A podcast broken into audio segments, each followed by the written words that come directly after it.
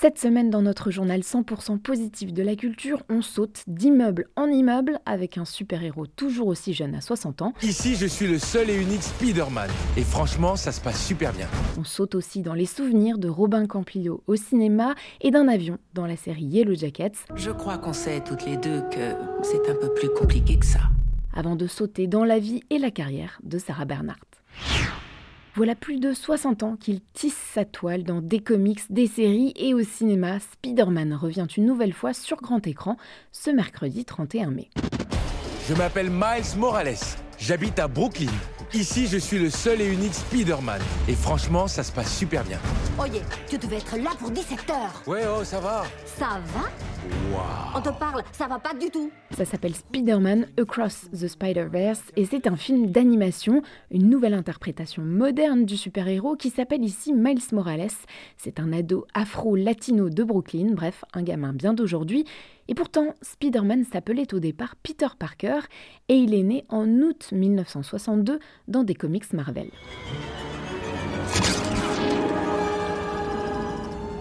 Mordu par une araignée radioactive, Peter Parker développe des super pouvoirs, dont celui de conquérir une audience très large.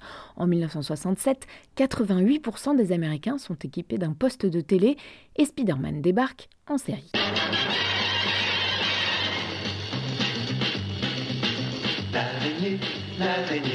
Être bien singulier. Dans sa il attend d'attraper les brigands en garde, car l'araignée est là. Aujourd'hui, ce sont les adaptations en film à partir de 2002 qui sont restées dans les mémoires. D'abord celle du réalisateur Sam Raimi qui parvient à capter ce qui fait la singularité de Spider-Man dans le paysage des super-héros.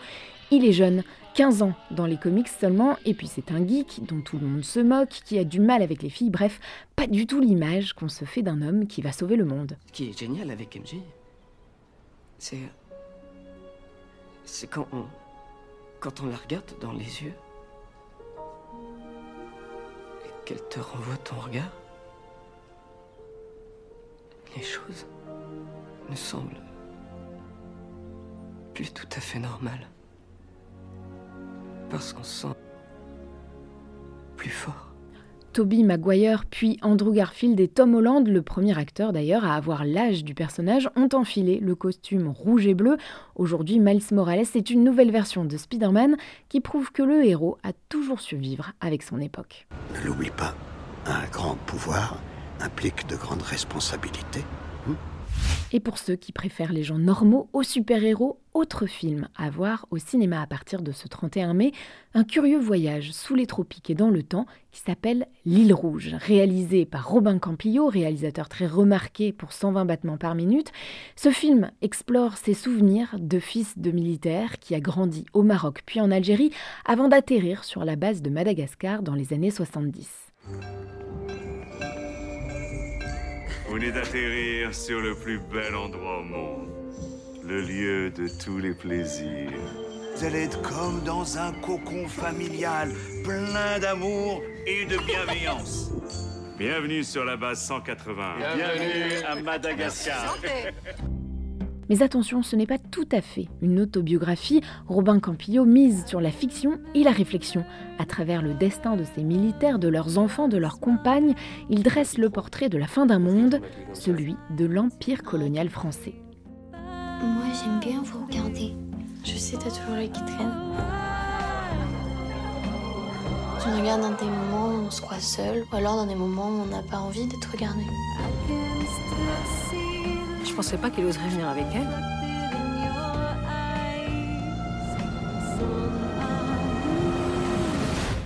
L'île rouge est un film avant tout sensoriel, fait d'images saturées, d'une moiteur qui transpire à l'écran. Robin Campillo imagine une famille en apparence paisible, en réalité traversée par la rancœur, la jalousie, une forme de violence aussi de la part du père, tandis que le petit Thomas, son alter ego dans le film, s'échappe dès qu'il le peut avec les aventures de Fantomette. Ça nous fera un souvenir. Je veux pas de souvenir. Le résultat est un film envoûtant, à la mise en scène brillante, déjà remarqué dans Mon crime de François Ozon, mais aussi Les Amandiers.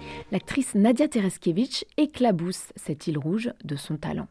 Du côté du petit écran, la série qui nous captive en ce moment s'appelle Yellow Jackets. La deuxième saison vient d'arriver sur Canal+, et il faut imaginer un mélange de Lost et de Buffy contre les vampires, autrement dit un crash d'avion, de la survie, mais aussi des héroïnes badass et un brin de fantastique. Je n'oublierai jamais le jour où j'ai appris que leur avion avait disparu. Alors, à votre avis, qu'est-ce qui s'est vraiment passé là-bas? Les Yellow Jackets du titre, ce sont les joueuses d'une équipe féminine universitaire de football dans les années 90. Sur le chemin d'un match crucial, leur avion se crache en pleine nature. Pendant 19 mois, les survivantes et trois garçons devront se débrouiller en pleine forêt, malgré le froid et la faim. 25 ans plus tard, quatre d'entre elles sont toujours là, ont repris le cours de leur vie, mais n'ont jamais vraiment raconté ce qui s'était passé pendant ces 19 mois. On s'était mis d'accord. On devait en raconter un minimum et éviter au maximum le feu des projecteurs. Mais la vérité, c'est que l'avion s'est écrasé. Plusieurs de mes amis sont morts. pour ceux d'entre nous qui ont survécu, on a crevé de faim et prié pendant 19 mois jusqu'à ce qu'ils finissent par nous retrouver. Yellow Jacket, c'est une réinterprétation du roman Sa Majesté des Mouches, habité par la même question. Et si les hommes retournaient à l'état de nature, que resterait-il de la civilisation? Sont-ils capables de s'organiser rationnellement en société ou deviennent-ils de nouveaux sauvages? Je croyais que tout ce sexe, tout cet alcool, drogue et... Je croyais que si j'abusais de toutes ces choses-là, c'était à cause de ce qui s'était passé là-bas. Porté par un casting exceptionnel, Yellow Jackets arrive parfaitement à mélanger les genres, tantôt thriller horrifique, tantôt teen show à l'ancienne et bien sûr du survival partout. C'est surtout une série qui parvient à renouer avec l'essence même du format. Attention si vous commencez, il sera très très difficile de vous arrêter de regarder. Elle est l'une des plus grandes artistes françaises de la fin du 19e et début du 20e siècle. Actrice, bien sûr, mais aussi peintre et sculptrice, Sarah Bernhardt fait l'objet d'une rétrospective au Petit Palais jusqu'au 27 août 2023.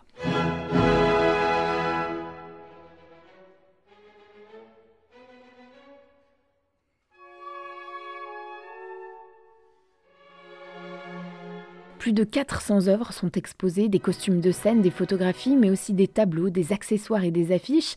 Et au-delà de la tragédienne qui a incarné les plus grands rôles sur les planches, on découvre aussi une femme très indépendante et volontiers excentrique dans sa vie privée.